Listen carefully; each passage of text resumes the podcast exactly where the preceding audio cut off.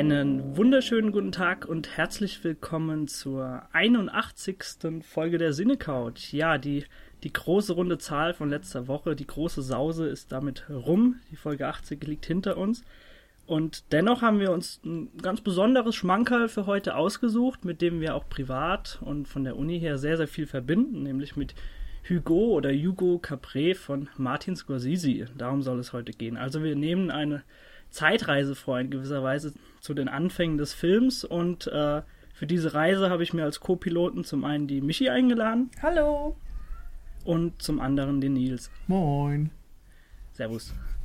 Und unser Moderator nachdem ich jetzt noch mit einem Katzenmiauen äh, von seiner Seite begrüßt wurde. Das ist Daniel. Ja. Hi, servus. Da, da müssen wir jetzt leider damit leben. Ich glaube, mein Kater hat jetzt seine fünf Minuten, aber sei es drum. Also ich finde es schön. Vielleicht so als Bonusfeature für die ja. Leute da draußen. Also stören wird es bestimmt nicht. Vielleicht ablenken, aber nicht unbedingt stören. Ich sitze jetzt hier die ganze Zeit äh, grinsend vor dem Mikrofon und, und warte nur darauf, dass irgendein Miauen wieder von hinten kommt. Dann wird ein lustiger Podcast. Ja, warten wir mal ab. Kommt sicher noch ein paar Mal vor. Gut, äh, Hugo. Der kleine Hugo, um was geht es denn? Genau, das, das ist mein Job, ne? ich glaube schon, ja. Also, bei Hugo, also erstmal vorweg, es ist im Grunde ein Kinderfilm, basiert auch auf einem Kinderbuch und zwar ist das The Invention of Hugo Cabret von Brian Selznick. Ist noch gar nicht so alt, das Buch. Hm. Ähm, ich glaube 2007 oder so erschienen, wenn ich das jetzt aus dem Bonusmaterial richtig erinnere. Es geht darin auf jeden Fall um Hugo Cabret, einen kleinen Jungen, der in der Bahnhofsstation Montparnasse in Paris wohnt und ähm, sich dort um die Uhren kümmert, also so um ja, die Instandsetzung und Instandhaltung und so weiter.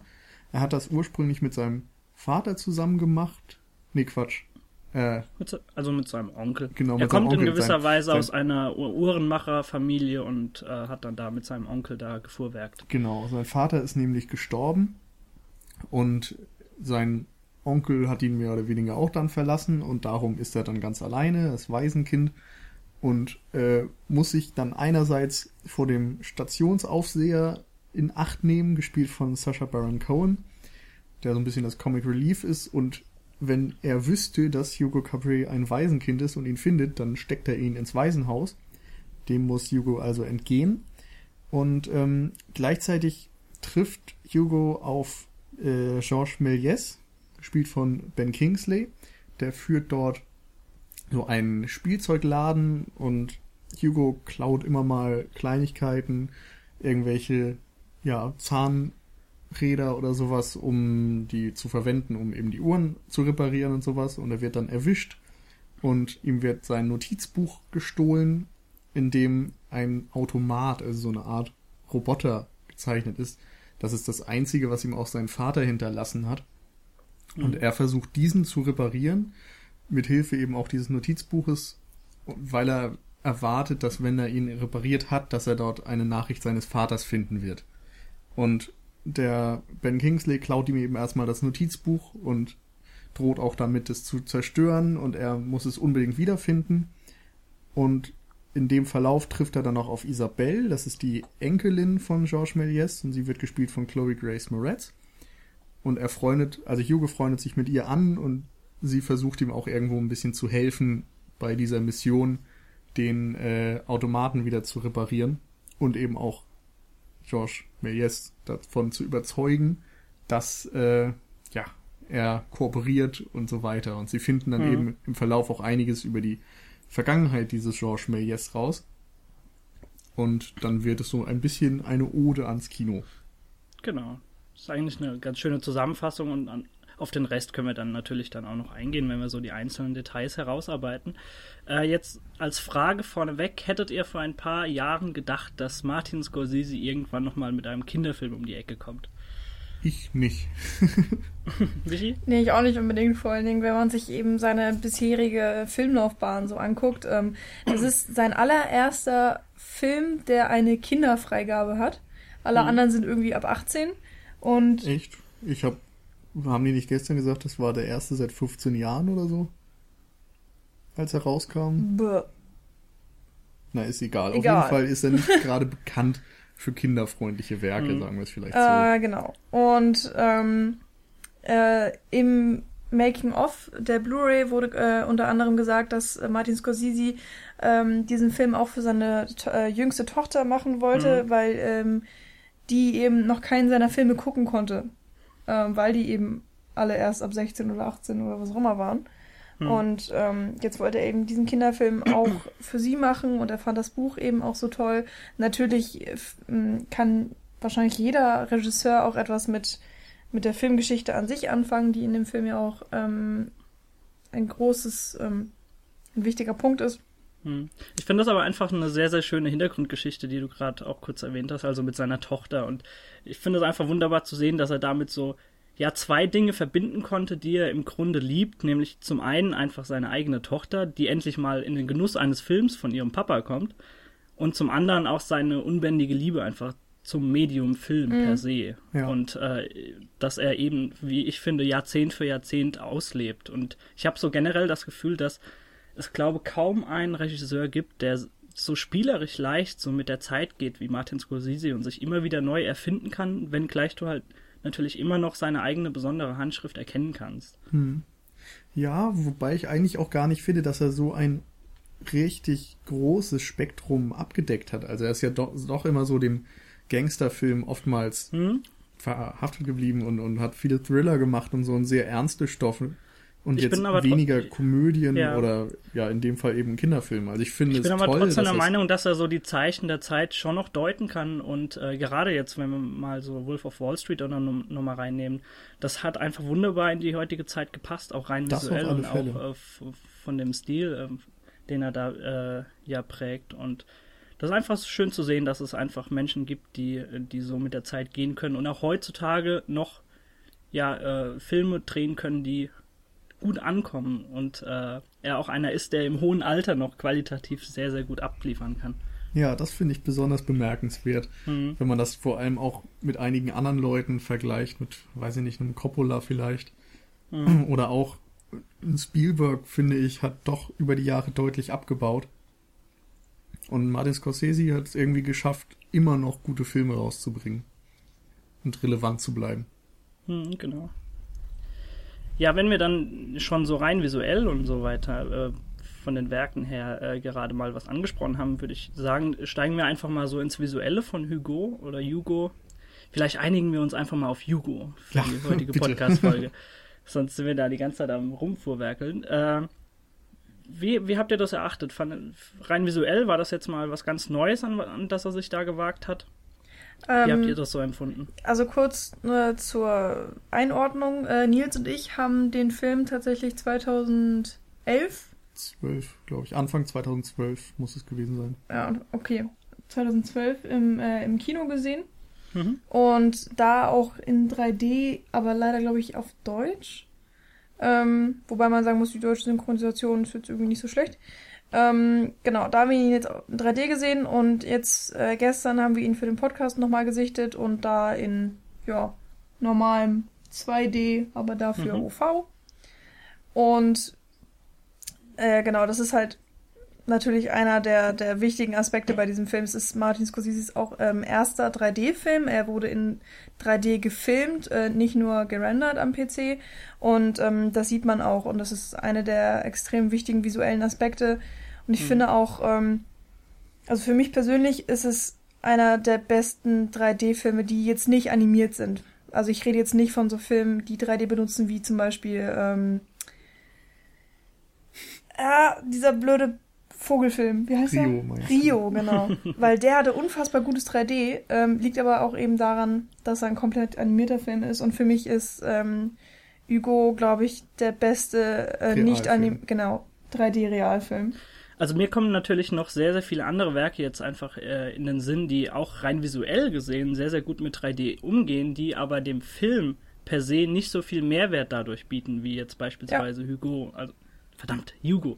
Äh, und das würde ich auch so in meiner Top 3 sehen, was, äh, was den Mehrwert angeht, der von 3D äh, ja überliefert sein kann. Und ähm, er hat ja wieder, ich glaube, wie schon mehrfach mit Bob Richardson, wenn ich mich jetzt richtig erinnere, zusammengearbeitet. Also Kameramann mhm. Bob Richardson, äh, der auch zuvor, glaube ich, irgendwie Casino, Aviator, Shutter Island und so weiter mit Scorsese gedreht hat. Also er kennt Scorsese in all seinen Facetten, hatte allerdings vor Hugo noch nie mit 3D gearbeitet.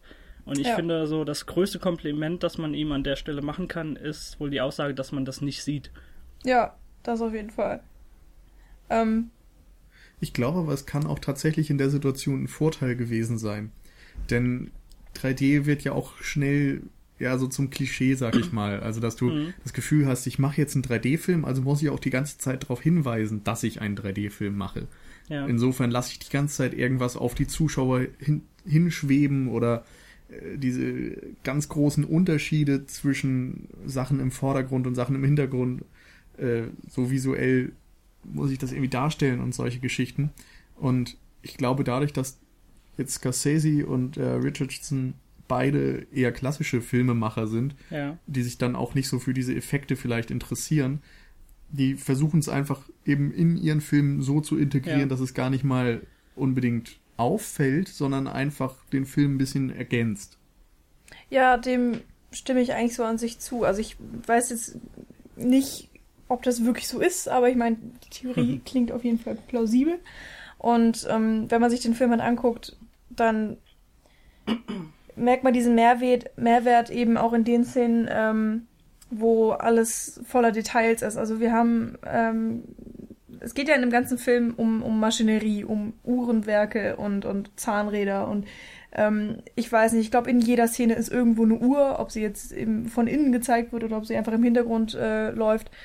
Und ähm, man sieht, also Hugo läuft ja dann auch in diesen Uhren rum, mehr oder mhm. weniger. Also es gibt diese großen Türme, äh, wo er dann eben auch die Uhren zum Laufen bringt und immer auf Trab hält. Und ähm, da wirkte für mich das 3D wirklich am schönsten, weil einfach dieses ähm, Uhrenwerk mit diesen tausend Zahnrädern an sich schon faszinierend und wunderschön ist und sich ja auch alles bewegt und du hast Ebene hinter Ebene hinter Ebene, die du dir angucken kannst und ähm, das Licht spielt da auch wirklich immer wunderschön mit rein und dann mhm. hast du noch diesen Zusatzeffekt mit dem 3D, mit dieser unfassbaren tollen Tiefenwirkung und ähm, da ist es eben gar nicht wirklich als, als großer Effekt genutzt worden, das was Nils meinte, der dir ins Gesicht springt, sondern es ist, es hält sich irgendwo im Hintergrund eigentlich. Und, mhm. und trotzdem kann man da so viel Spaß dran haben und, und äh, kann sich fast schon in diesen ganzen Bildern verlieren und mh, mm, man, man kann sich sozusagen auch entscheiden, ob man jetzt der Geschichte folgen möchte oder ob man einfach äh, seinen Blick schwirren lässt und, und immer nur in den Hintergrund guckt und was da mhm. passiert. Oder äh, wenn wir zum Beispiel in der großen Halle sind des Bahnhofs, ähm, hat man ganz, ganz viele Szenen, in der das Licht sehr schön fällt und man sozusagen wie Schneeflocken in der Luft sieht oder Staubkörnchen und, und die schwirren dann immer so um die Schauspieler herum und sind so ganz kleine weiße Lichtpünktchen, die ganz sanft so rumfliegen. Du hast auch einfach eine enorme Tiefenwirkung generell, wenn du jetzt äh, dich im Bahnhofsgebäude aufhältst und diese, dieses geschäftige Treiben kommt einfach nochmal viel, viel mehr zur Geltung. Ihr redet ja jetzt auch äh, jetzt über Erinnerungen, die jetzt über zweieinhalb Jahre zurückliegen. Ich habe den Film jetzt äh, die Tage gerade nochmal in 3D gesehen, weil ich endlich mal wieder zur Gänze meinen 3D-Fernseher nutzen konnte äh, dafür. Hast du jetzt eigentlich auch die Und Brillen wieder gefunden? ich habe tatsächlich äh, die Brillen nicht mehr gefunden, aber hm. zum Glück habe ich ja noch zwei. Ja. Ich habe sie dann auch, äh, nachdem ich gemerkt habe, dass die Batterie mal wieder leer war, äh, wieder ans Laufen bekommen, habe mir den Film dann tatsächlich nochmal zu Gemüte geführt auf 3D und äh, würde da jetzt einfach gerne noch so zwei, drei Dinge ansprechen, die mir jetzt nochmal ins Auge gefallen sind, sprichwörtlich. Ja, und zwar zum einen ganz, ganz zu Beginn äh, einfach diese Tracking-Fahrt mhm. zu Beginn des Filmes, die sich einmal durch den kompletten Bahnhof erstreckt. Also natürlich, man, man sieht da, dass das alles äh, animiert ist und 3D ist. Ähm, dennoch wirkt das wunderbar, während im Hintergrund meine Katze wieder schreit, aber lasst euch davon nicht ablenken. Äh, und zwar, ähm, ja, verfolgt die Kamera da auf dieser ja, äh, animierten Tracking-Fahrt äh, Hugo durch das komplette Gebäude im Grunde genommen, über Rutschen, über Zahnräder hinweg, springt mit ihm von A nach B und das ist ganz, ganz toll eingefangen. Also das sind, das sind Szenen und äh,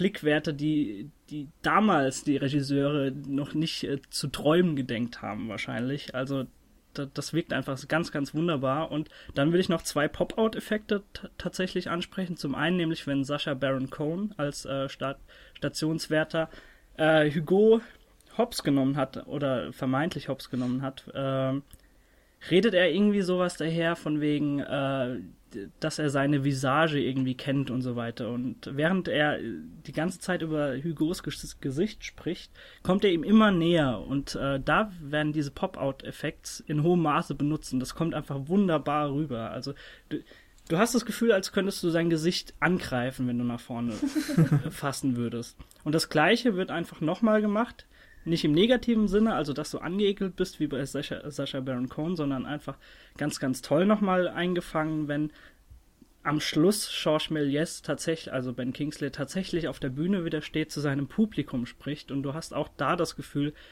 jetzt, nachdem sein Feuer für seine Leidenschaft wieder entfacht ist und er lebendiger als je zuvor ist, dass das da auch wunderbar einfach mit ganz, ganz viel Mehrwert wieder eingefangen ist mit diesen Pop-Out-Effekten. Also du kannst wirklich jede Faser seines Gesichts deuten und wahrnehmen und als könntest du ihn anfassen. Das sind einfach zwei Momente, die, die zeigen, dass Scorsese damit wunderbar, auch wenn er noch nicht viel damit gearbeitet hat, damit wunderbar umgehen kann und es nicht nur als Effekthascherei benutzt, mhm. wie viele andere Regisseure beispielsweise. Ja, im Bonusmaterial hat er ja auch im Interview selbst gesagt, dass er ein riesen 3D-Fan ist.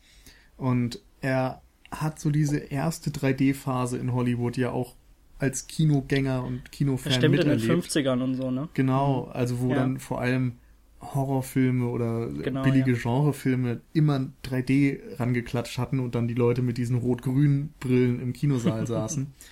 Und da hat er gesagt, dass er das immer total faszinierend fand und er hat tatsächlich auch eine Sammelleidenschaft von diesen 3D-Filmen und hat die ganzen Rollen zu Hause und hat dann irgendwann mal diese Filme vorgeführt und alle haben sich gewundert, wo er die herbekommen hat. Und naja, war halt sein eigener Besitzkram im Grunde. Mhm. Das fand ich ganz schön, weil er eben dann doch als Filmemacher zwar immer auf 2D gesetzt hat, aber gleichzeitig sich so diese kindliche Freude am 3D-Film ja. oder so immer bewahrt hat.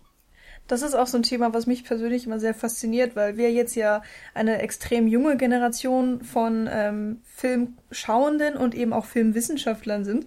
Wir müssen alles nacharbeiten. Wir müssen gucken, was ist in den 70ern passiert und so weiter. Martin Scorsese äh, hat da den unfassbaren Vorteil, dass er einfach schon so viel der Filmgeschichte selbst miterlebt hat. Und mhm. ähm, ja, ähm, wir müssen uns eben auch sogar in die Rezipienten von damals hineinversetzen, wie sie damals das gesehen haben. Genau. Und diese, diese Brücke muss er natürlich nicht schlagen. Und, recht, ja. und dementsprechend, wenn er jetzt seine eigenen Filme verwirklicht, kann er auf dieses ganze Wissen und, und die ganzen ähm, Sichtungen, die er selbst durchlebt hat, zurückgreifen und, und kann natürlich mhm. ähm, ja vieles besser machen, eben auch als andere Filme oder, oder gucken, wie Sachen weiterentwickelt werden und ähm, ja, passt sich da dann eben auch der Neuzeit an. Und ähm, ich finde, das merkt man irgendwie auch in, in seinen Filmen, dass er eben kein Jungspund ist, der, der einfach mal guckt, was er macht, sondern dass er eben irgendwo ein gewissenhafter Filmemacher ist, der, der einfach extrem viel Erfahrung hat und trotzdem sich nicht scheut, was Neues auszuprobieren, wie er jetzt eben mit dem Kinderfilm und 3D und äh, Kindern und Hunden sozusagen auch als Darsteller. genau, gute Sache, die Hunde. Also Wurde nicht sogar irgendwie im Bonusmaterial erklärt, erklärt, dass es das damals oder bis dahin noch nicht gegeben hat, irgendwie mit Tieren innerhalb eines animierten, in einer animierten Umgebung zu arbeiten. Also ich glaube, sogar das hat er, daran hat er sich neu gewagt. Also so ganz, ganz viele Dinge und der Film ist einfach auch generell, wenn wir jetzt noch auf andere Dinge zu sprechen kommen, so hochkomplex, dass es wirklich atemberaubend ist, dass er sich an das alles jetzt nochmal gewagt hat. Und ich finde das einfach ganz, ganz toll, dass er, dass er es trotzdem gemacht hat. Ja, das stimmt. Ich wollte noch äh, eine kurze Sache sagen zum ganzen optischen Thema, das wir eigentlich gerade eben mal angeschnitten hatten. Und zwar habt ihr ja auch gesagt, dass es so viel zu entdecken gibt und diese Tiefe so beeindruckend ist.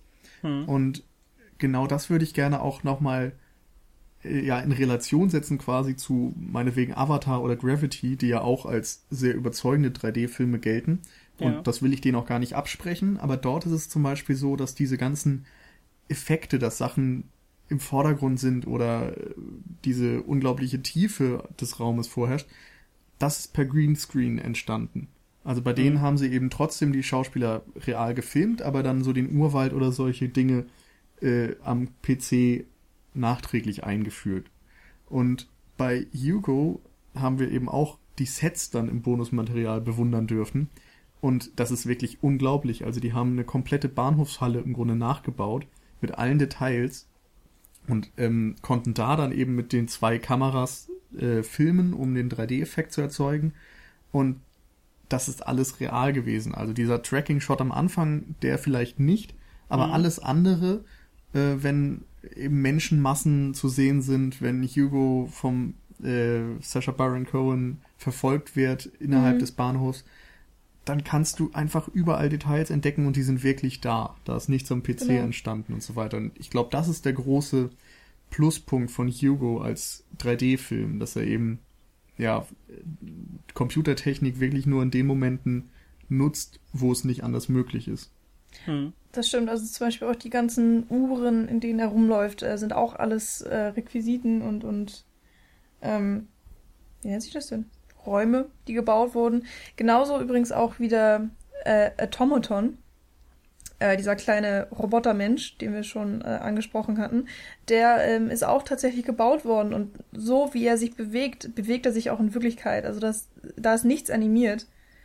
Ähm, und ja, da geht eben auch so eine große Faszination von aus. Und da kann man natürlich dann auch spekulieren, ja, okay, ähm, andere Filmschaffende können sich das eventuell nicht leisten, äh, weil man natürlich auch ein unfassbares Budget dafür braucht. Andererseits, ähm, ja, hatte Avatar ein unfassbar großes Budget. Das hat er dann eben für äh, die Computeranimationen ausgegeben und auch für die Entwicklung überhaupt der 3D-Technik. Das ist immer halt so eine Frage, wo man seine Prioritäten legt und äh, ob gewisse Prioritäten sich überhaupt für bestimmte Filme eignen. Weil ich glaube, bei Avatar hätte es einfach, man hätte, man hätte keinen Mehrwert davon gehabt, wirklich Kulissen zu bauen, weil die einfach nicht gewirkt hätten. Also zum Beispiel auch mhm. dieser riesige Baum, den hättest du ja nie wirklich so nachbauen können und, und, da muss man dann vielleicht auch tatsächlich auf CGI zurückgreifen ja. und kann das, ich will das auch überhaupt nicht verteufeln, weil CGI auch in vielen Fällen sehr, sehr nützlich sein kann und ähm, vielleicht auch irgendwo modern. Mhm. Ähm, aber es ist eben schön, dass, dass hier so eine extrem gelungene Mischung äh, von CGI und Kulisse mhm. vorherrscht. Genau, und ich habe auch ganz bewusst gesagt, also ganz wörtlich, ähm, dass er alles, was er filmen kann, eben filmt. So, und bei Avatar hast du völlig recht. Da gab es eben Dinge, die konntest du einfach nicht anders machen. Und bei Gravity konntest du natürlich auch nicht einfach in den Weltraum gehen und da drehen. das so, wäre ein Versuch wert gewesen. ich hätte es super gefunden, keine Frage. Ja. Aber ich kann das sehr gut nachvollziehen, dass es dort nicht möglich war. Ein Bahnhof aber ist natürlich trotzdem noch äh, eine andere Geschichte. Das ist irgendwie ja. was Menschliches, Mensch, von Menschen gebautes, mhm. was in, sich insofern leicht dann noch als Kulisse nachbauen lässt. Ja, und, diese, und wir können vielleicht noch mal kurz die Oscars ansprechen. Der Film war, glaube ich, für neun Stück oder so nominiert, also wirklich viele. Ähm, hat fünf bekommen, darunter mhm. Kamera, visuelle Effekte, also quasi äh, CGI und so weiter und beste Art Direction, also Set Design und so weiter. Also genau das, was wir angesprochen haben, wurde dann letztendlich auch honoriert. Hm, genau. Er war tatsächlich für elf nominiert. Elf sogar. Hauer Das ist schon hart. ja, unter anderem halt eben noch die ähm, Musik von Howard Shaw, die ich auch wirklich sehr, sehr schön finde. Kostüm, Schnitt, ähm, Drehbuch, Regie natürlich auch und bester Film. Genau. Und die anderen ja. beiden Oscars, die er noch gewonnen hat, die ich noch nicht angesprochen habe, das war Sound Mixing und Sound Editing. Also so der ganze Tonschnittkram. Mhm. Auf was mir, äh, wo, wenn wir noch kurz beim Visuellen bleiben wollen, äh, noch aufgefallen ist, dass es, ähm, also einerseits gibt es ein extremes Color Grading. Du hast äh, in, in, sagen wir jetzt einfach mal 70, 80 Prozent von dem, was wir sehen, ein ähm, Kalt-Warm-Kontrast. Ganz oft äh, sind es eben so blau und leicht grünliche Töne, die im Kontrast stehen zu so rot-braun. Ähm, ganz oft ist es dann eben auch das Metall, äh, was so Kupfer- mhm. oder Messingfarben ist. Und dann hast du irgendwie so blaues Licht von der Nacht, die von draußen reinscheint. Also ähm, mir ist es gestern tatsächlich, also im Kino ist es mir noch nicht aufgefallen. Das, das glaube ich nicht. Vielleicht war ich da auch noch nicht so geschult. Aber jetzt, äh, gestern fand ich das schon ähm, sehr extrem, wie sich auf diese beiden Farben ganz, ganz oft konzentriert wurde. Aber eben auch sehr schön. Also ich fand es sehr gelungen. Mhm. Und ähm, falls ihr, die Zuhörer, jetzt nochmal den Film sichten werdet, achtet doch mal drauf. es ist wirklich bemerkenswert, äh, wie das gemacht wurde. Ich fand es wirklich sehr ja. schön und gelungen. Ähm, und in, insgesamt gibt es dem Film auch einen sehr interessanten Stil, weil er sehr also er wirkt so ein bisschen retro dadurch. Er spielt ja auch in den 1930er Jahren Findest in Frankreich. Du? ja, und eben auch so stilisiert und, und warm. Ja, aber ich, ich finde gerade, dass es ultramodern wirkt dadurch. Also Echt? wie ein, ja, weil, weil du eben so diesen Digital-Look ansiehst. Also ich will das gar nicht werten im Negativen oder so. Oftmals tut man das ja, aber äh, Hugo war Scorseses erster Digitalfilm, also komplett ja. digital, aufgrund der 3D-Technik natürlich. Und wir alle wissen mittlerweile, bei, äh, bei Digitalfilmen wird noch lieber am PC nachbearbeitet als äh, bei mhm. auf Film gedrehten Filmen. Und das macht äh, Scorsese sich hier auch irgendwo zunutze. Und dieses, diese enormen Kontraste zwischen Blau und Orange oder so, die du angesprochen hast, die sind, glaube ich, eben digital extra verstärkt worden. Mhm. Und dadurch, finde ich, wirkt er jetzt nicht wie ein Märchenfilm, der meinetwegen in den 70ern hm. äh, entstanden ist oder so. Also, also vom, vom ich, Feeling, von der Atmosphäre kann ich das nachvollziehen, ja, aber genau. vom Look hm. würde ich das, würde ich dem widersprechen. Also die, dieses Flair und dieses Ambiente entsteht für mich auch eher durch diese Menschlichkeit, die einfach an diesem Bahnhof herrscht und einfach durch die musikalische Untermalung natürlich. Äh, das war auch genau der Punkt, auf den ich jetzt nochmal kurz zu sprechen kommen wollte, weil diese, ja, diese, dieses Menschliche an diesem Bahnhof, was du Nils schon erwähnt hast, äh, das lässt für mich so eine, so eine, so eine kleine abgeschlossene Welt einfach in diesem Bahnhofsgebäude entstehen und die an jeder Ecke einfach so ihre ganz eigene kleine Geschichte erzählt. Also sei, sei es diese Kaffeebesitzerin mit ihrem Hund und also diese, die, die, die zwei, die man auch aus dem Harry Potter Universum kennt. Mir fallen gerade die Namen nicht ein, vielleicht habt ihr die parat. Also äh, Madame Emilie wird gespielt von France de la Tour. Die hat in genau. ähm, Harry Potter eine Riesin gespielt. Ich glaube, die Richtig. Schulleiterin von diesem französischen irgendwas. Ähm, und dann haben wir noch Richard Griffith, der ja mittlerweile verstorben ist, der eben den Onkel Vernon gespielt hat. Richtig. Also im, hier in Hugo spielt er Monsieur Frick. Und, genau, also ähm, sei, es, sei es diese kleine Geschichte einfach um diese Kaffeebesitzerin oder um die Blumenhändlerin oder eben natürlich auch Georges Méliès mit seinem kleinen Spiel- und Zauberladen, der an sich, wenn, wenn ihr da mal rein visuell auf diesen Laden schaut, der an, an sich schon total faszinierend ist. Äh, für mich hat das alles so, wie auch in dem Bonusmaterial, wie, wie es gewollt war, so diese Anmut eines Stummfilms. Und ich kann mir echt vorstellen, dass damals äh, jedes, jede einzelne dieser Geschichten auch damals hätte vorkommen können. So einfach so mit, mit, äh, mit Blenden erzählt und mit Texttafeln. Und das, das wirkt einfach sehr, sehr schön und bringt dieses Feeling, was, diese, dieses Flair, das du mich hier angesprochen hast, auch wenn das Ganze natürlich digital aufbereitet ist, nochmal äh, ja, in voller Gänze ja zur, zur, wie soll man sagen? Zur Geltung zur Geltung. Danke. Bitte sehr.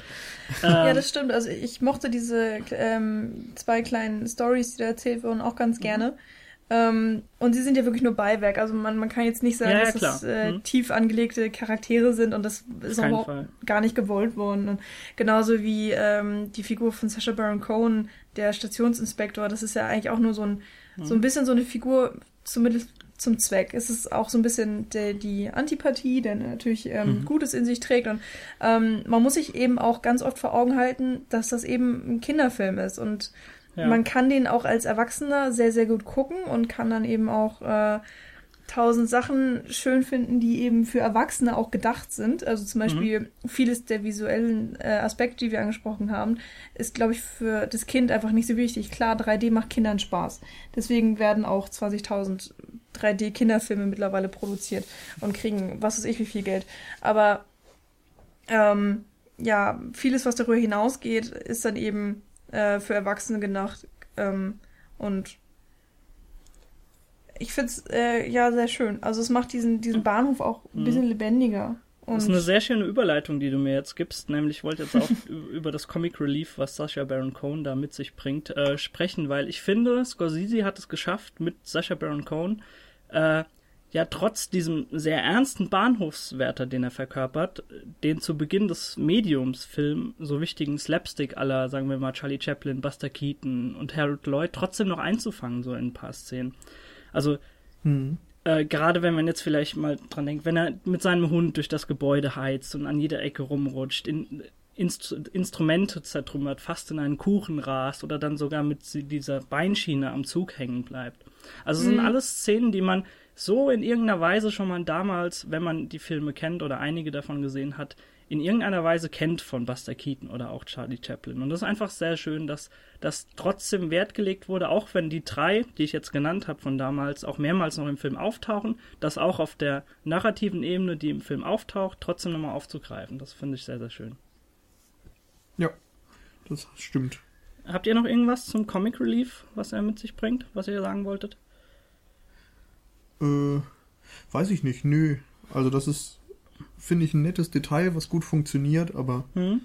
ja, da, da kann man, glaube ich, nicht so gut, gut über, nee. in die Tiefe gehen, außer dem Ansatz, den du gerade vorgestellt hast. Es ja. ist, glaube ich, auch wirklich äh, wieder so ein, so ein Ding für die Kinder. Also, äh, wenn Sascha oder der Stationsinspektor über, äh, über das Gleis läuft und dann sein linkes Bein so hinterherzieht, weil, weil es eben ähm, ein steifes Knie ist oder was auch immer, dann ist das natürlich mehr was für die Kinder. Die, die freuen sich dann natürlich mhm. übelst drüber. Mhm. Oder wenn er zum Beispiel auch mit dem Fuß in den, in den Kontrabass fällt und so. Das genau. stimmt, aber ich finde schon, dass der noch mehr Facetten hat. Also es ist so eine typische postmoderne Doppelkodierung eigentlich. Also du hast einmal den, den ganz offensichtlichen Faktor. Da merkt man, dass, dass Nils in seinem ist. Hausarbeitsthema gerade eingearbeitet ist. Meta. Ja, nee, aber es ja, ist ja schon so. Also ähm, du hast eben offensichtlich erstmal oberflächlich gesehen den Slapstick. Und ja. den kann man jetzt ohne groß drüber nachzudenken verstehen und lustig finden und gut. Und wenn du dann aber drüber hinausgehst, bietet die Figur eben doch mehr Facetten. Du hast nämlich einerseits diese, äh, ja, dieses Pastiche oder diese Rückbezüglichkeit auf Buster Keaton und auf Charlie Chaplin und so weiter, als kleine mhm. Hommage vielleicht auch.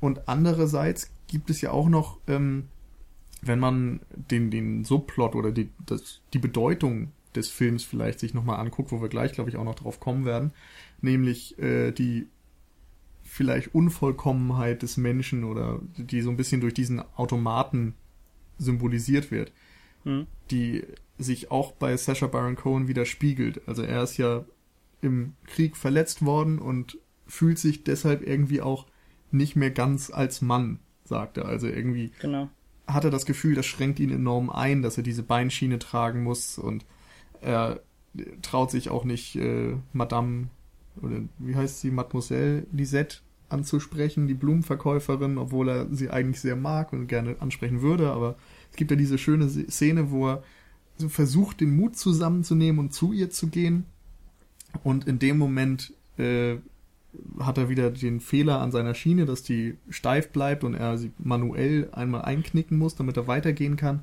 Und in dem Moment ist komplette Stille und du hörst nur einmal mhm. das Knacken.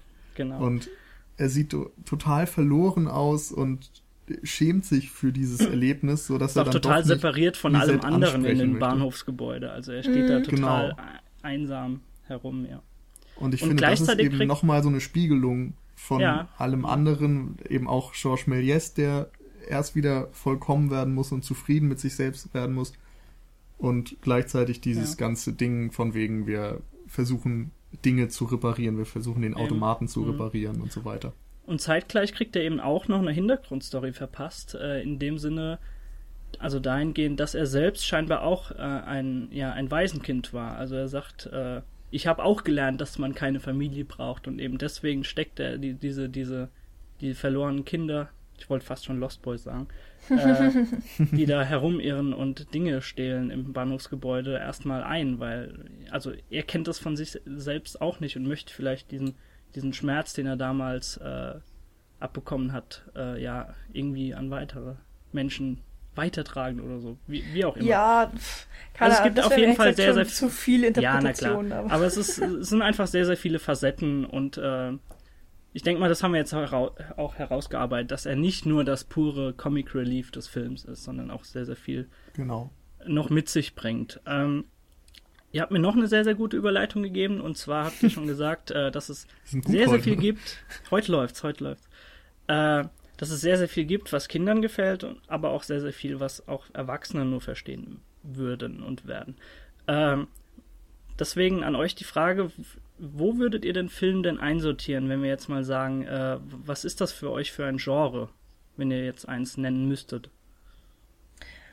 Also ich finde, es ist auf jeden Fall ein, ein Drama in irgendeiner Weise auch. Also mhm. wenn es jetzt auch keins ist, was einen wirklich zu Tränen rührt. Wobei ich mir vorstellen kann, dass das äh, viele denen auch äh, positiv gerührt hat zum Weinen. Ähm, und ansonsten ist es halt so ein kleines Abenteuer auch, was mhm. Hugo mhm. da erlebt. Ähm, auch wenn man, wenn ich ihn jetzt nicht als Abenteuerfilm bezeichnen könnte. Ja, ich würde ihn sogar als Abenteuerfilm so, bezeichnen. Aber redet ihr erstmal fertig, ja? Also ich finde, dass ein Genre, bei dem jetzt ganz schwierig ist, wenn man äh, also ich, ich könnte ihn Kinderfilm nennen, ich könnte sagen, der hat Elemente von Märchen, Fantasy, sonst was, ja. aber das sind eben keine Genres ja. an sich, sondern nur so Beschreibungen, ja, wie auch immer. Ich glaube, das ist in dem Fall gar nicht so einfach zu sagen, dass es ein, ich glaube, es ist einfach kein Genrefilm. Ist eigentlich ein, ein sehr yeah. schönes Kompliment, oder, wenn man das sagt. Also das, im mm, Grunde genommen sind ja, wir dazu vielleicht. gezwungen, das zu sagen, weil er einfach so vielschichtig ist. Also für mich ist er vorrangig schon eine Abenteuergeschichte. Ich will nicht sagen aller Goonies, weil da nochmal sehr, sehr viel anderes drin steckt, aber für mich ist es eine Abenteuergeschichte, die die beiden Kinder da zusammen erleben, verpackt einfach so in, sagen wir mal, die schönste Sache der Welt, nämlich in die Welt der Filme oder so. Und zeitgleich aber auch, Michi, du hast gerade angesprochen, so ein bisschen auch ein Drama, in dem ein Junge einem alten Mann so ja zurück ins Leben verhilft und sein Lächeln, sein Lächeln wieder zurückgibt. Also ich finde, da steckt ja, schon sehr, sehr viel drin aus mhm. unterschiedlichen mhm. Genres. Ich habe ja gesagt, er hat so viele postmoderne Tendenzen. Insofern sage ich, mhm. es ist ein postmoderner Film, weil er einfach die ganzen Genres und Sachen. Okay, das ist sehr diplomatisch, aber ich nehme es trotzdem mal zur Geltung. Okay, Nils. Ähm, also ich, es ist eigentlich noch viel mehr als das, was du gerade kurz zusammengefasst hast, weil ähm, gleichzeitig ist es eben auch noch eine, eine Geschichte über, über Selbstfindung, weil Hugo die ganze Zeit darüber redet, ähm, wie sein Platz eigentlich in dieser Welt geschaffen ist. Und in dem Bahnhof ist es ganz klar sein Platz als ähm, Uhrenmacher, äh, Ma Instandhalter, äh, in, Instandhalter, genau. Er sorgt eben dafür, dass die Uhren immer die richtige Zeit haben, dass sie immer wieder aufgezogen werden.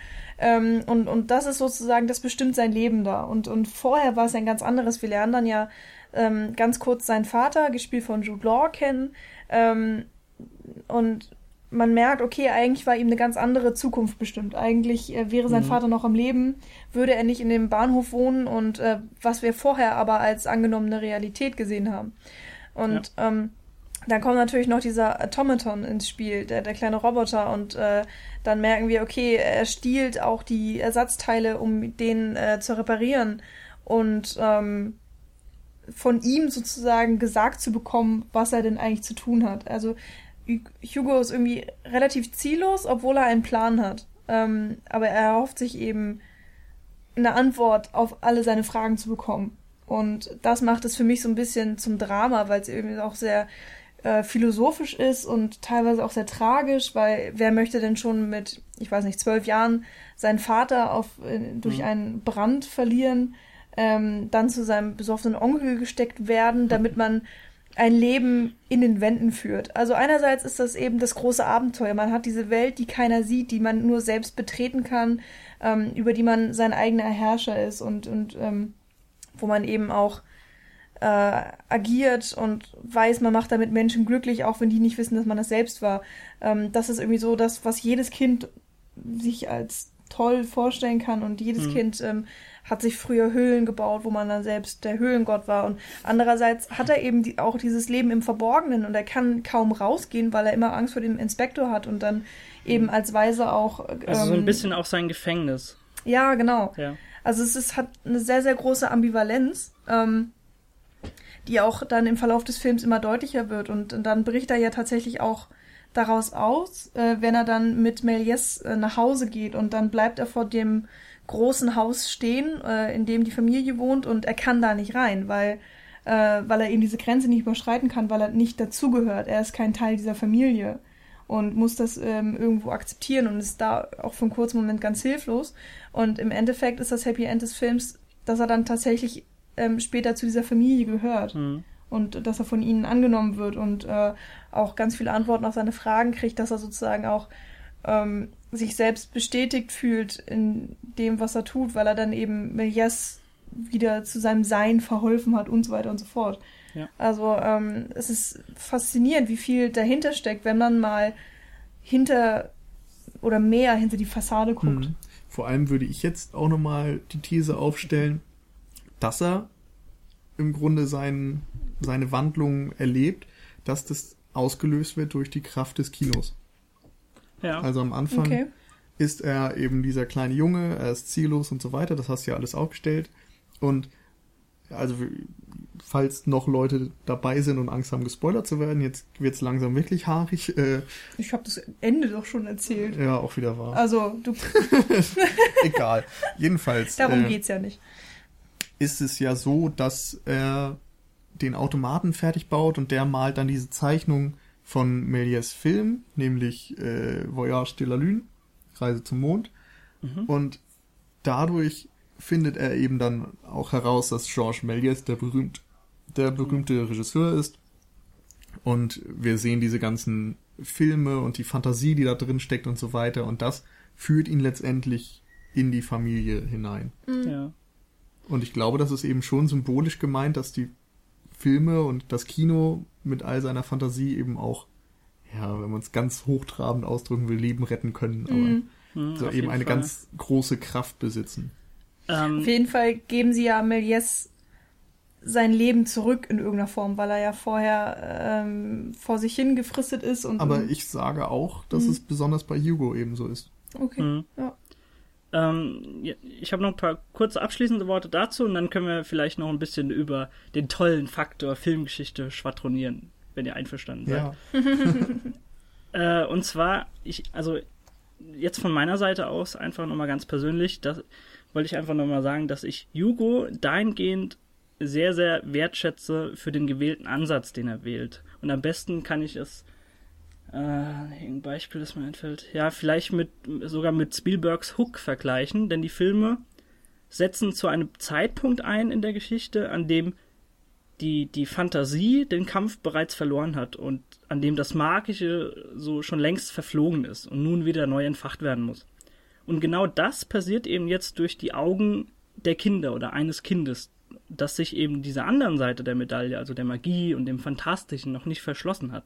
In Hook sind das dann letztendlich die Lost Boys und dann natürlich auch äh, Robin Williams als Peter Pan. Äh, der lernt wieder durch die Augen eines Kindes zu blicken. Und in Hugo oder in Hugo ist es eben Georges Méliès, dessen Leidenschaft von Hugo wieder neu entfacht werden muss. Und ich, ich finde das einfach sehr, sehr schön, dass man so, ja, nicht von, von so Back to the Roots so ganz am Anfang das aufarbeitet, sondern einen Zeitpunkt wählt, an dem das eigentlich schon längst wieder verflogen ist und wieder entfacht werden muss. Und das, die, diesen Ansatz finde ich einfach in beiden Filmen so toll und deswegen gefallen die mir, glaube ich, auch so äh, überaus gut. Ja, kann ich gut nachvollziehen. Also ich habe gerade drüber nachgedacht, ich könnte mir irgendwie gut vorstellen, dass äh, da viel autobiografisches in der Figur Hugo drinsteckt von ähm, Martin mhm, Scorsese mhm, jetzt. Sein, ja. Also ich glaube, ich habe mal irgendwo gelesen oder Interview gehört oder was auch immer. Er ist ja in New York aufgewachsen und war dann in Little Italy oder so und äh, da um ihn rum waren eben viele mafiöse Strukturen und du musstest halt irgendwie groß und stark sein, um jemand zu sein. Und er hatte, ja, war schmächtig und hatte eine Brille, so wie man ihn eben auch kennt. Mhm. Und hatte in dem Sinne dann auch irgendwie gar nicht so die Chance. Und ich glaube, was ihn eben gerettet hat oder so, war immer so seine Intelligenz und dass er sich dadurch dann so ein bisschen rausreden konnte. Und er hat immer erzählt, dass er ins Kino gegangen ist und dadurch so auf andere Gedanken gekommen ist und so weiter und dadurch dann auch irgendwo sich überlegt hat, dass er Regisseur werden möchte und sowas. Mhm. Und irgendwie, das kann natürlich jetzt auch wieder ein bisschen verfehlt sein, das weiß ich nicht, aber ich habe das Gefühl, dass dieses Fantasievolle, was im Kino steckt, so diese, dieser Eskapismus, die Flucht vor der Realität und so weiter, ja. dass man das in Hugo Cabret wiederfindet. Und dass er dort vielleicht auch so, ja, eben seine Biografie aufarbeitet, in dem Sinne, dass er versucht zu zeigen, wie magisch Filme sein können, so Hollywood als Traumfabrik und so weiter und wie man sich einfach hm. entführen lassen kann und so der tristen Realität dadurch entkommt, dass man sich von Filmen, ja, dass man seine Stimmung quasi heben lässt durch Filme. Ja, oder eben, dass man auch eintaucht in, in diese andere Realität so ungefähr und dann vielleicht für zwei Stunden ähm, ein anderes Leben lebt. Klar. Das, äh, das wollen ja auch, auch viele Filme ähm, verursachen, ist jetzt irgendwie das falsche Wort, aber es drückt aus, was ich äh, sagen will. Also, dass man eben zum Beispiel auch die Stelle des Protagonisten einnimmt und dann durch ihn die Abenteuer erlebt, die man mhm. selbst nicht erleben kann und all solche Sachen. Ja, in also dem Sinne ist es dann irgendwie wieder ein klassischer Stoff, weil er eben mhm. ja nicht so zynisch, ironisch auf das Thema blickt, sondern doch so mit dieser, ja, kindlichen Weltsicht ja, und mit diesem Aber ich, ich finde, Wunder. den Eskapismus kann man schon so in jeder Phase erkennen. Also er bringt es ja wortwörtlich sogar in die Dialoge des Films rein. Ich glaube, Hugos Vater sagt irgendwas zu seinem Sohn, äh, als er erzählt, dass er in äh, Voyage de la Lune war. It was like seeing his dreams in the middle of the day oder sowas, sagt er. Ja. Ja. Irgendwie so war das. Also, genau, äh, genau da, da sind wir auch schon in medias res in der Filmgeschichte. Und äh, wir können vielleicht so ein bisschen persönlich erzählen, warum der Film uns vielleicht persönlich, uns persönlich nochmal in besonderem Maße anspricht. Und ja. warum das denn, das denn so ist. Wer möchte das denn? Also, ich kann das gerne mal machen. Ähm, also, es ist so, dass wir alle im Oktober 2011 unser Studium aufgenommen haben. Mhm. Und im ersten Semester steht da ganz viel Filmgeschichte an. Und wir haben dann auch nach dem ersten Semester, also ich glaube Februar muss das gewesen sein, Februar 2012 oder so, eine große Abschlussklausur gehabt, wo dann eben sämtliche Aspekte der Filmgeschichte abgefragt wurden. Mhm. Das heißt, wir haben enorm gebüffelt und so weiter und uns damit beschäftigt und es war irgendwie, ja, total interessant, mal diese ganzen Dinge aufzuarbeiten. Denn so als Filmfan, der wir ja zu der Zeit vorher einfach nur waren, kennt man natürlich so gewisse Ausschnitte. Man hat schon mal einen Film von Chaplin gesehen, man hat irgendwie Bilder wie den Mond mit der Rakete. Genau. Oder Harold so. Lloyd, wie er an der genau. Uhr hängt. Also so die, die kennt man einfach, weil das so popkulturell genau. hm? im Gedächtnis verhaftet ist. Ja. Aber es ist dann eben doch nochmal was anderes, wirklich die, die Hintergründe und die Entstehungsgeschichte und sowas im Kopf zu haben. Und in der Zeit, wo wir uns mit den ganzen Dingen beschäftigt haben, kam dann Hugo Cabret ins Kino und hat im Grunde ja ein, ein Loblied gesungen auf all diese mhm. Aspekte mhm. und die Magie nochmal ja, versucht zu thematisieren, ja, aufleben zu lassen. Und es ist einfach was ganz anderes, wenn du in diesem Film sitzt und die ganzen Referenzen, die dort angespielt werden, es, es werden tausende Szenen von Chaplin-Filmen, von Buster Keaton-Filmen, von Harold Lloyd-Szenen gezeigt. Und das ist nochmal was ganz, ganz anderes, wenn du diese Referenzen und fast teilweise sogar alle Filme davon im Vorhinein gesehen hast und äh, mit diesem Wissen dann in, ins Kino gehst und äh, durch diese Dinge allein schon Feuer und Flamme war es damals für den Film und ja. dann kommt Hugo genau zu diesem Zeitpunkt und das ein, hat einfach wunderbar gepasst. Genau und gerade eben, dass Georges Méliès dann in der Figur äh, im Film nochmal, also in der Diegese hm, eine genau. Figur ist, und dann sogar aber auch auf, aufgearbeitet hat. wird, ja. Mhm. Genau, also so halb biografisch, ja, halb fantastisch. Mhm. Und es war ähm, total interessant, gerade zu dem Zeitpunkt das zu sehen. Ich glaube, ja. der Film würde heute, wenn ich den heute jetzt als Erstsichtung sehen würde, fände ich ihn immer noch toll, aber es hat thematisch einfach perfekt gepasst und es mhm. hätte nicht besser sein können vom das Zeitpunkt. Ähm, ich habe tatsächlich heute für die Vorbereitung für den Podcast nochmal mir ein bisschen was zu Georges Méliès auch durchgelesen und äh, tatsächlich gemerkt, dass so ziemlich alles, was im Film genannt wird, auch wirklich so stimmt. Ähm, auch, dass er zum Beispiel mit dieser einen Schauspielerin verheiratet war, die in ja, vielen seiner Filme aufgekommen ist. Mhm.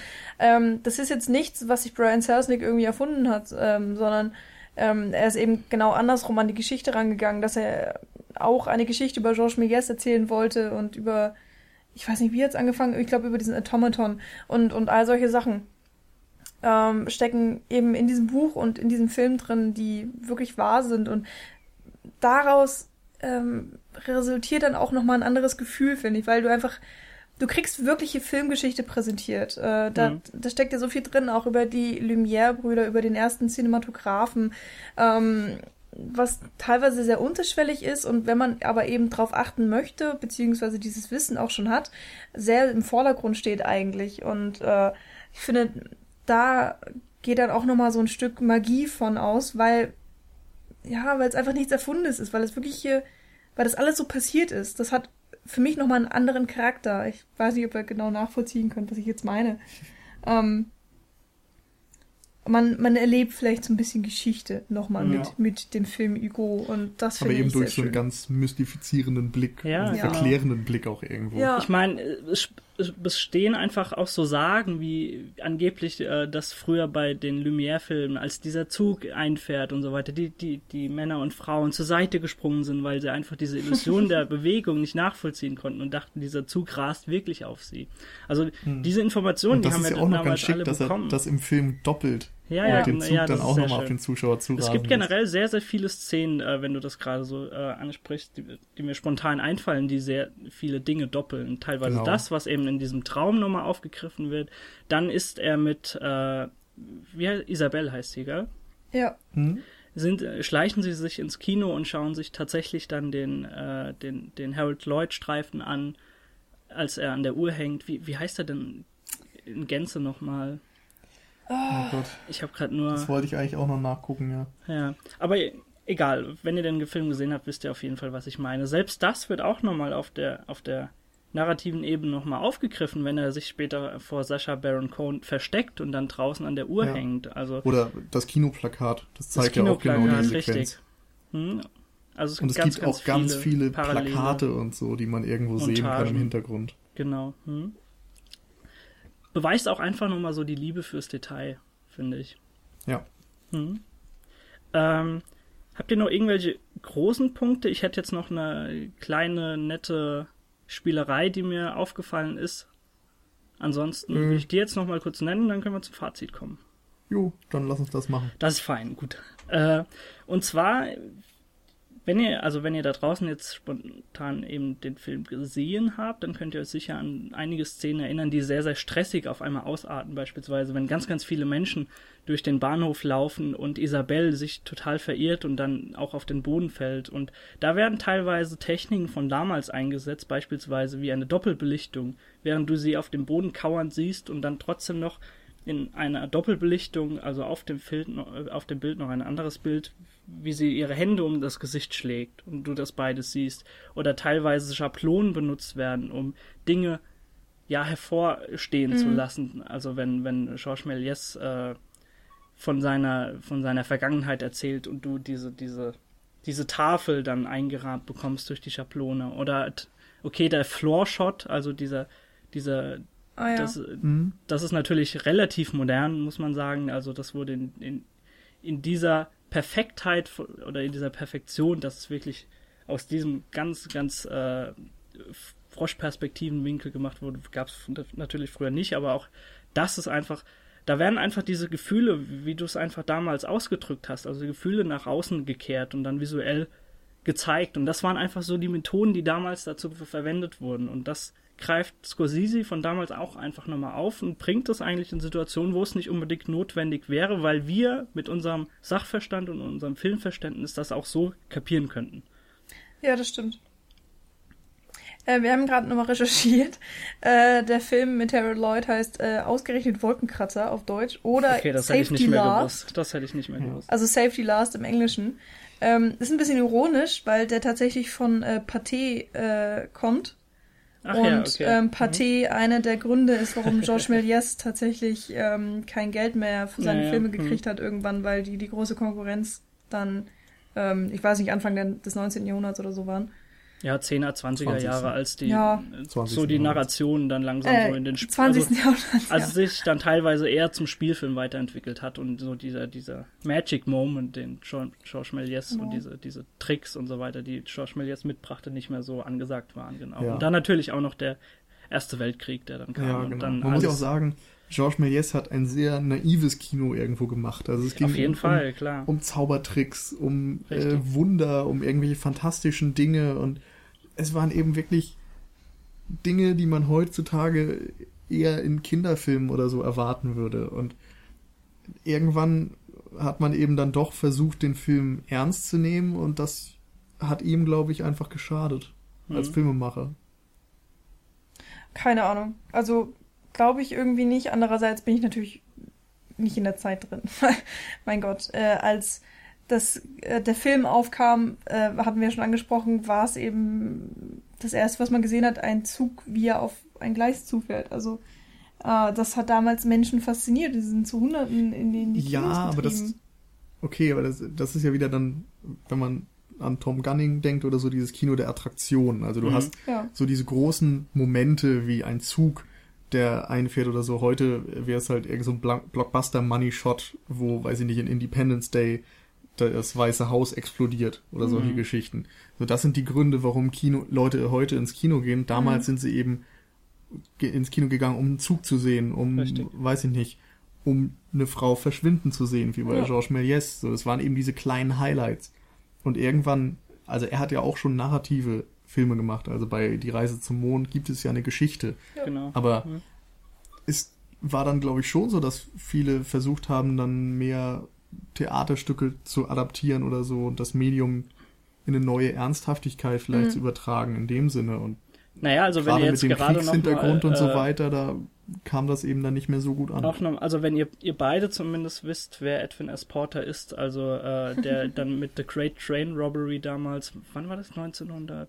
Zwei oder drei muss das gewesen sein. Ich hatte jetzt sechs im Sinne, auch. aber auf jeden Fall rund um die Zeit. Äh, da schon einfach sehr, sehr viele narrative äh, Stränge eingebaut hat und das teilweise dann auch noch über den Schnitt und so weiter gelöst hat, dass Menschen sich nach rechts bewegen und im nächsten Bild dann auch wieder von rechts auftauchen. Das waren alles Dinge, die hast du damals nicht gehabt. Da war es eine starre Kamera, die auf den Raum gerichtet war. Und das hatte Schauspiel jetzt natürlich nicht und äh, er hat natürlich in dieser naiven Weise, würde ich dir ganz klar zustimmen, Nils, seine Filme gedreht, die damals sehr, sehr gut ankamen und irgendwann hat sich halt davon weiterentwickelt und er war nicht mehr so angesagt. Also, also ich glaube schon, das ist ja verbürgt, dass es so da, damals war. Also brauchen wir jetzt gar nicht zu spekulieren im Grunde genommen. Boah, keine Ahnung. Das Ding ist, der Kerl hat einfach über 500 Filme gedreht, ja, davon auch extrem viele dokumentarisch. Du kannst aber natürlich auch, äh, in dieser Weise kannst du auch acht Filme am Tag drehen, was er auch teilweise gemacht stimmt. hat. Das hat auch Chaplin gemacht teilweise. Ja. Ähm, aber der hat trotzdem, egal. Na gut, ähm, belassen wir das einfach jetzt. Ja, genau. Chaplin hat sich doch auch angepasst. Also ja. Chaplin hat Langfilme irgendwann ja. vor allem gemacht. Ne, ich möchte einfach nicht darüber spekulieren, weil ich, ja, aber du tust so, als würdest du spekulieren. Wir sagen, das sind aber Fakten. Das weiß ich nicht. Okay, keine Vielleicht Ahnung. die Diskussion über die Filmgeschichte verschieben wir auf einen gesonderten Podcast und kommen jetzt einfach mal nochmal zu Hugo und nennen kurz unser Fazit und dann ist auch unsere Zuhörerschaft in, in, ja, in ihre Freizeit entlassen, würde ich sagen, oder? Go. genau. Aber ich würde aber vielleicht dann äh, Podcast ganz, hören ist Arbeit. genau. Äh, ganz kurz nochmal auf äh, die Schauspieler eingehen, wirklich nur ganz kurz, ja, ja, weil ich. wir gesagt haben, es ist ein Kinderfilm, trotzdem haben wir nur zwei Kinder tatsächlich äh, im die, Film. Der Rest wenn ich es kurz anmerken darf, nicht nerven. Kinderrollen. Richtig, darauf äh, wollte ich nämlich auch hinaus, weil sie tatsächlich Sehr schön ähm, nicht in irgendeine Rolle gepresst werden, sondern sie sind wirklich Kinder und äh, sie haben alle so ein bisschen ihre Probleme und ihre Schwierigkeiten, aber das ist jetzt nichts, ähm, was man ihnen nicht abnehmen könnte. Und Asia Butterfield ähm, spielt eben Hugo und äh, Chloe Grace Moretz spielt Isabelle und die beiden machen das wirklich toll und ich finde sie sehr, sehr sympathisch und es macht Spaß, ihnen zuzugucken. Sie machen das nicht, nicht übertrieben, mhm. sondern alles irgendwie sehr natürlich, habe ich das Gefühl. Auch wenn es eben in dieser fast schon fantastischen Welt spielt. Ähm, fand ich das sehr schön gemacht. Gut, ja, willst du vielleicht direkt mit deinem, mit deinem Fazit anschließen? Ja, kann ich dann einfach mal machen. Ähm, es war jetzt gestern meine Drittsichtung von äh, Hugo.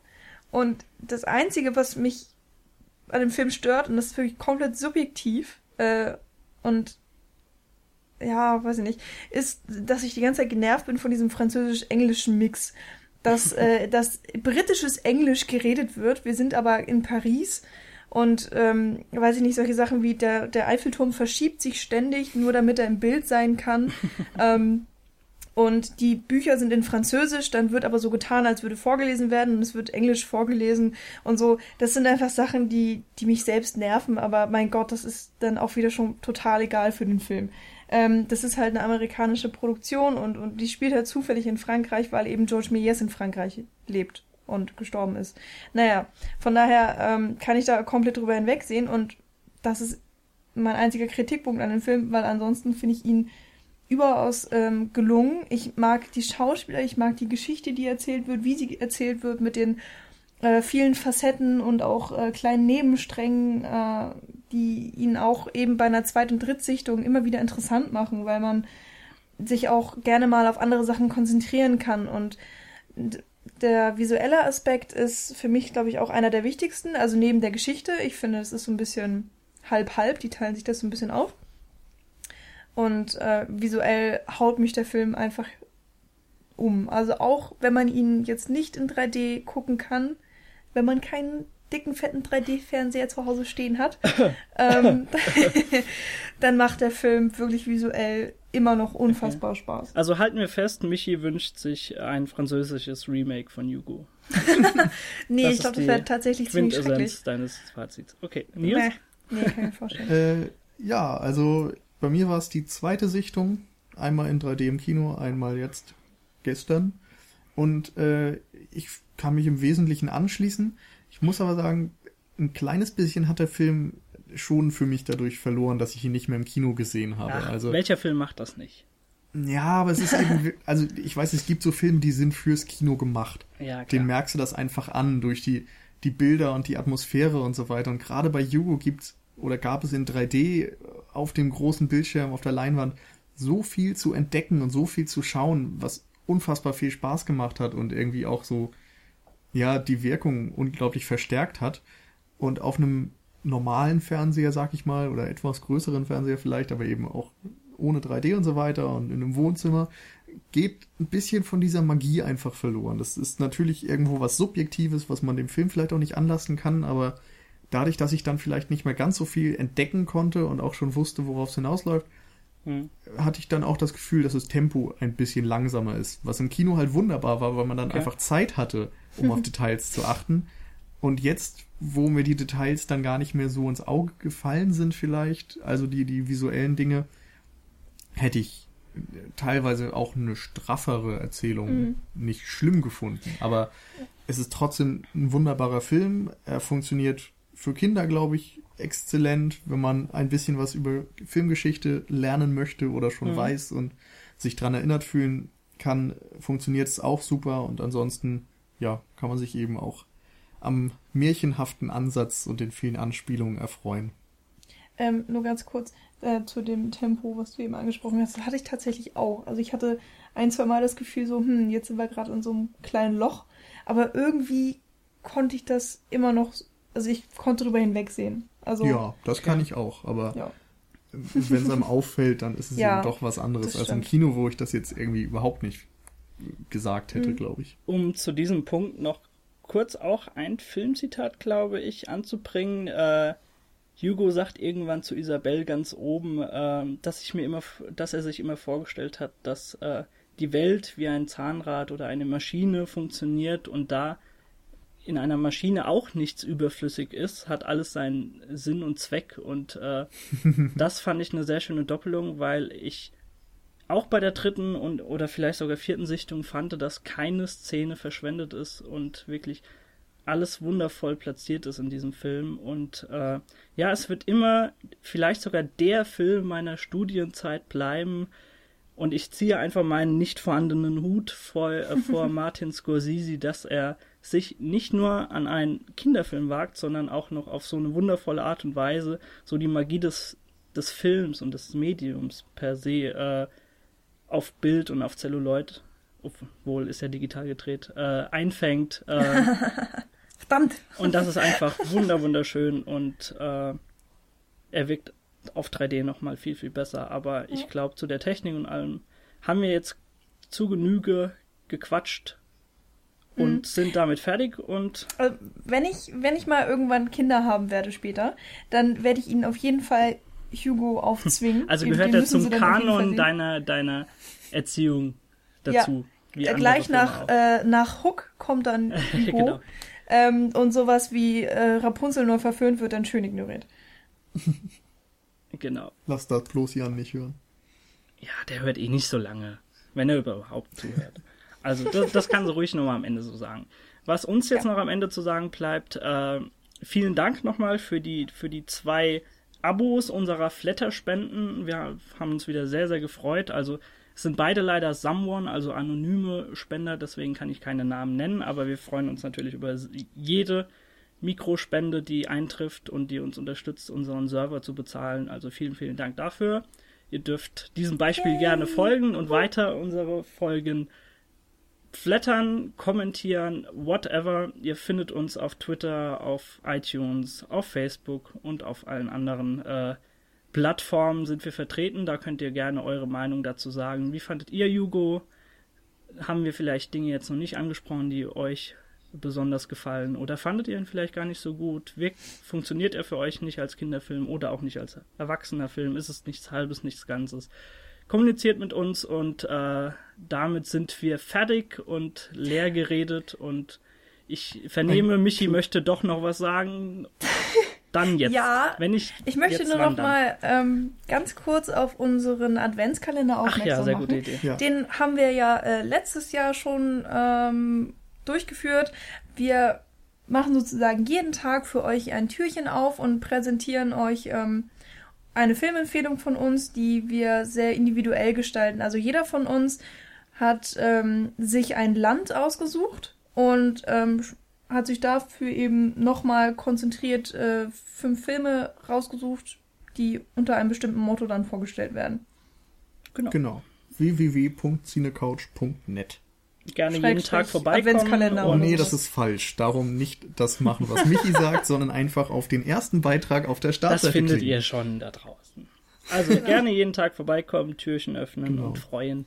Und, und im Advent vielleicht auch nochmal Hugo gucken. Der genau. passt ja, wirklich sehr schön in die wunderbar. Weihnachtszeit. Stimmt. In diesem Wir Sinne. haben eigentlich den perfekten Weihnachtsfilm rausgesucht hier. in diesem Sinne seid ihr entlassen und wir auch und dann hören wir uns in irgendeiner anderen Konstellation wahrscheinlich wieder nächste Woche. Also, macht's gut. Genau. Tschüss. Auf Wiedersehen. Tschüss. Ciao, ciao.